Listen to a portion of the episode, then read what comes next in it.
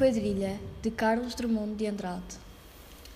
João amava Teresa, que amava Raimundo, que amava Maria, que amava Joaquim, que amava Lili, que não amava ninguém. João foi para os Estados Unidos, Teresa para o convento, Raimundo morreu de desastre, Maria ficou para a tia, Joaquim suicidou-se e Lili casou com João Pinto Fernandes, que não tinha entrado na história.